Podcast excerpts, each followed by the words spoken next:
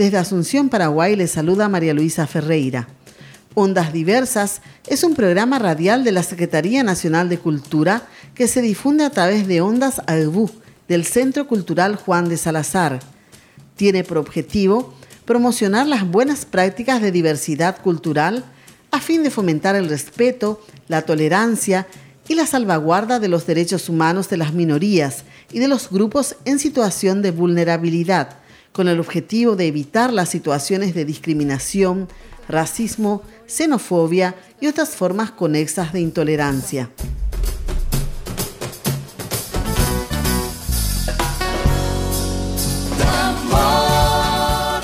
Los afrodescendientes en Paraguay.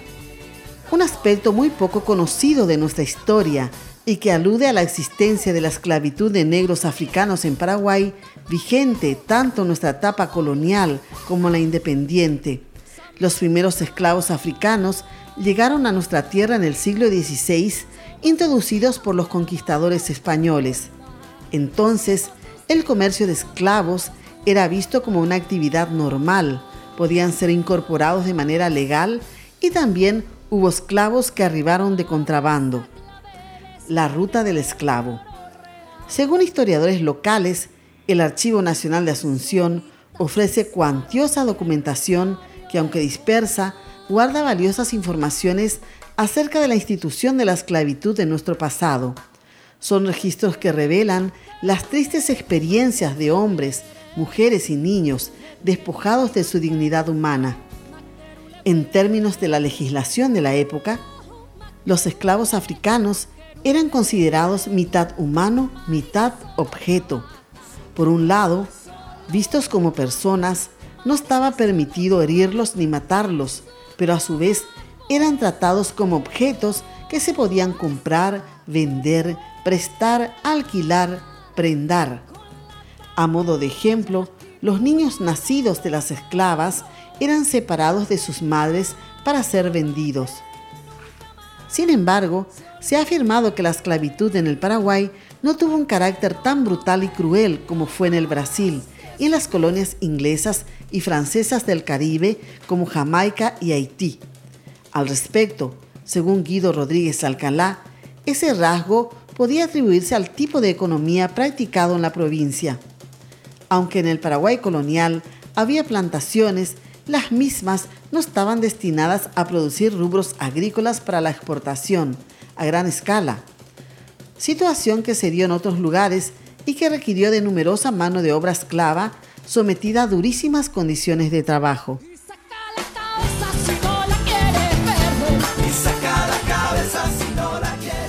En su libro Hermano Negro, la esclavitud en el Paraguay, 1972, de Josefina Pla, afirma que en el momento de la independencia, 1811, la mitad afro constituía un 10% de la población paraguaya. Entonces, muchos de los mulatos habían logrado su libertad, aunque se mantenían los prejuicios en contra de ellos por parte del resto de la sociedad. En tiempos del doctor Francia, se creó la esclavatura del Estado, entidad del gobierno que se encargaba de la compra y venta de esclavos. La ley de libertad de vientres, dictada en 1842 por don Carlos Antonio López establecía que los hijos de esclavos nacidos a partir del 1 de enero de 1843 serían libres, pero recién a los 25 años los varones, en 1866, y 24 años las mujeres, 1867. Los nacidos antes de esa fecha no fueron beneficiados con la ley. En la práctica, la esclavitud fue realmente abolida en 1869. En la actualidad, los descendientes de aquellos africanos estaban asentados en su mayoría en varias localidades del interior. En el departamento central se encuentran en Luque, Loma Campamento, San Lorenzo y la reconocida comunidad de Cambacuá de Fernando de la Mora.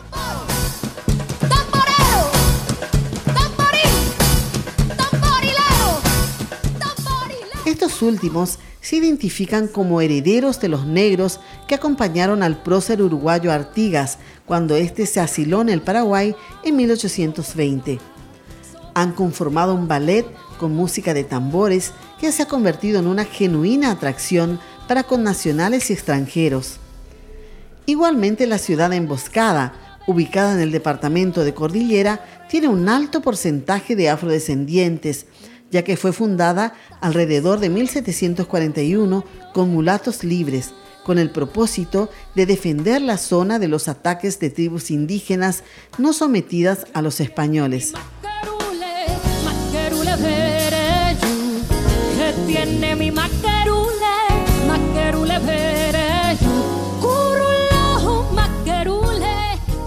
También en la localidad de Cambacucue, en el departamento de Paraguarí, hay una comunidad de afrodescendientes quienes, siguiendo el ejemplo de Cambacuá, han conformado un grupo de baile y desde el año 2005 se celebra el Festival del Cambá para honrar con músicas y danzas la memoria de sus antepasados.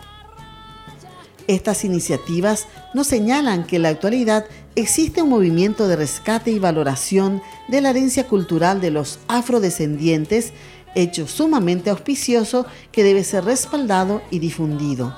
Fuente Ignacio Telesca, historiador.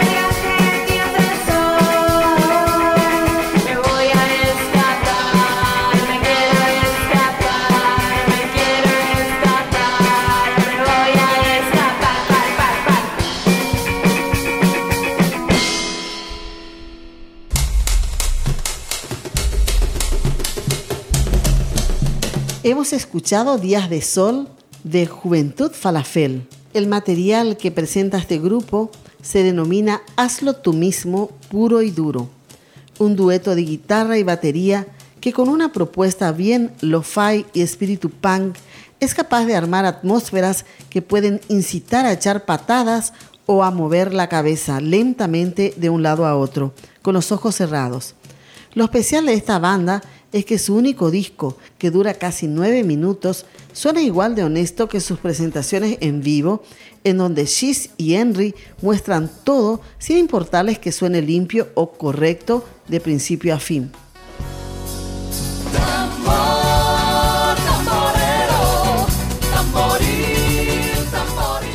El 28 de agosto se festeja el Día de San Agustín, santo patrono de la ciudad emboscada en el departamento de Cordillera. La ciudad tiene una importante comunidad de afrodescendientes, pues desde que fue fundada por el gobernador Rafael de la Moneda allá por 1741, fue poblada por pardos libres. En esta ocasión nos reunimos con el señor Patricio Zárate, presidente de la Asociación de Afrodescendientes de Emboscada, para conversar sobre los orígenes y peculiaridades de la celebración. La misma ya comienza con la bajada de la imagen del santo patrono el 15 de agosto para ser llevada en procesión luego de la misa. Continúa con la novena que se inicia el 18 de agosto. ¿Por qué se celebra esta fiesta? Es el fallecimiento de nuestro santo patrono, San Agustín de Hipona, donde toda la comunidad se congrega eh, durante 11 días que dura el novenario. Y de las siete compañías más el centro se congrega para la mayor festividad del santo patrono de la ciudad emboscada.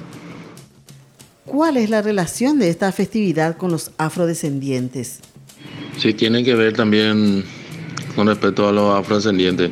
Cuando vinieron emboscados, o sea, los esclavos negros, en el año 1700, donde el, el gobernador Rafael La Moneda trajo consigo el santo patrono San Agustín Y los esclavos veneraron este, a partir de ese momento en nuestra ciudad. Y en una parte, una calle de la ciudad se llamó Acerajú o llamado calle Ávalo Sánchez. ¿Cómo cree que estas fiestas contribuyen a su identidad cultural? Donde se reunían los, esclavos negros. En aquel entonces, en el año 1770, con la construcción de, la iglesia de San Agustín en el centro mismo de la ciudad. Y en la parte de, este, esta calle de Acerajón se congregaban los negros, donde cada tarde veneraba al santo patrono al son de tambores y baile, estilo fiesta de la rúa hacían en aquel tiempo. Y los domingos sí o sí los, los, los esclavos participaban en la Santa Misa en la iglesia de San Agustín y tiene mucho que ver con nosotros por, la veneración misma del santo patrono por ser un santo, santo negro africano. Entonces para nosotros es, es un, digamos, un legado muy importante de nuestros ancestros de aquel tiempo.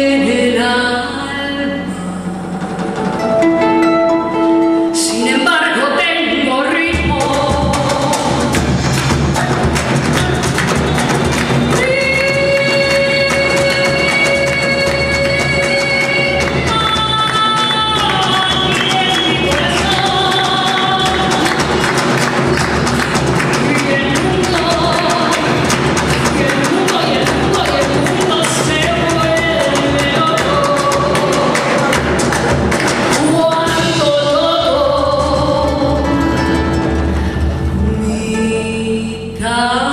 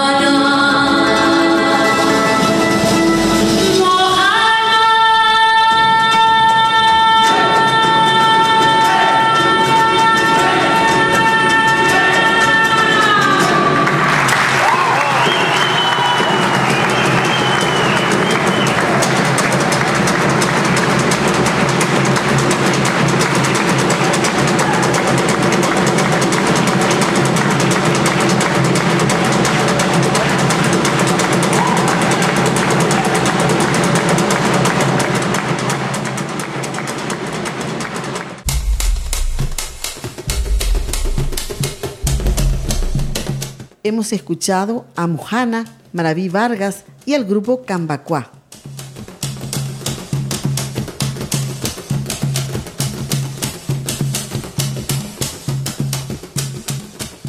La preocupante realidad del desempleo juvenil. El 21 de septiembre se festeja el Día de la Juventud en Paraguay. Aparentemente, este ciclo vital es valorado. Sin embargo, las estadísticas señalan otra realidad la tasa de desempleo de los jóvenes es de un 12%. Esto se agrava al hablar solo de la población femenina y más si son mujeres del sector rural. Un 62% de los jóvenes declara que no puede seguir estudiando por falta de recursos económicos. A esto se suma que el alto nivel de desempleo está asociado directamente a los motivos que llevan a los jóvenes a no seguir educándose según plantea un material denominado Desafíos del Empleo Juvenil en Paraguay, elaborado por Fernando Bando del Centro de Análisis y Difusión de la Economía Paraguaya.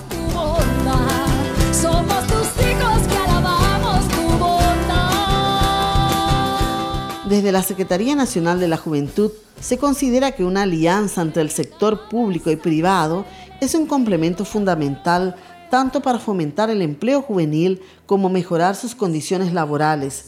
El desempleo afecta al 26% de la población joven.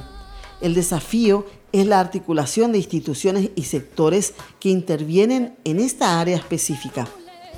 Fuente ABC Color, febrero del 2018. Muchísimas gracias. Muy buenas noches para todos. Una noche hermosa, esto es Negritud de Colores. Hacemos música afro-latinoamericana con el grupo Cambacuá. Muchísimas gracias por la presencia de todos.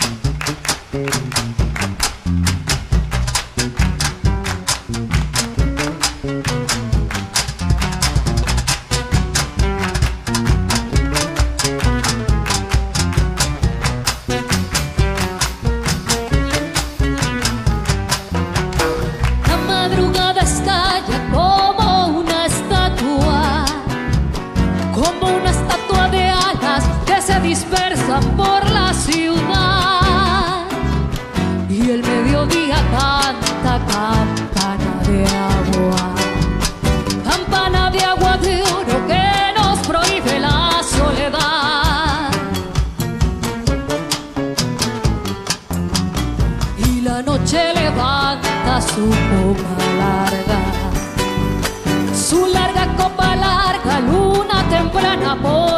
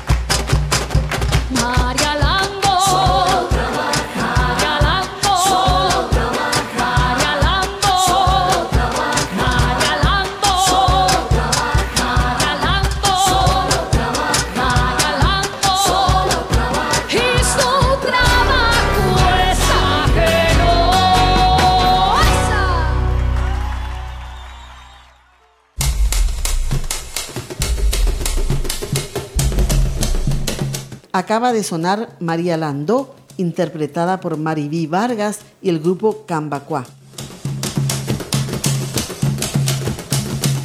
El día 22 de septiembre se celebró el Arapuajú, Año Nuevo, comienzo de ciclo guaraní. El Arapuajú es la conmemoración del comienzo del universo que celebran los guaraní. El surgimiento del universo es obra de Ñamandú Tenondeguá, Ñamandú Urubuzú o Ñanderú Papá Tenondé, siendo todos estos nombres equivalentes para ellos. Ñamandú surge de las tinieblas primigenias y en medio de los vientos originarios de la oscuridad, él se ilumina con luz que emana de su propio corazón de sabiduría infinita.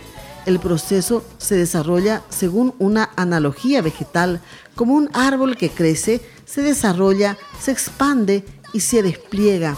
Sus divinas plantas de los pies y su base, el pequeño asiento redondo, el apuca apuai. Sus manos y sus dedos como ramas florecidas, su cabeza como la copa de un árbol en plena floración. Y así se yergue el colibrí llamado el pájaro primigenio, vuela y revolotea, trayendo desde lo alto el néctar con el cual sustenta y refresca a Ñamandú. La presencia de la noche es anunciada por la lechuza que al detenerse en algún lugar produce oscuridad. El proceso cíclico en espiral, expansivo, concéntrico, en la analogía con los ciclos de la naturaleza. El tiempo-espacio originario vuelve con los vientos originarios y en cuanto termina la época primitiva y con el florecimiento del apacho, mudan los vientos y llega la renovación. Ñemocandiré. Este es el Ara Puajú. Bibliografía Albura Putá, compilación por León Cadogan.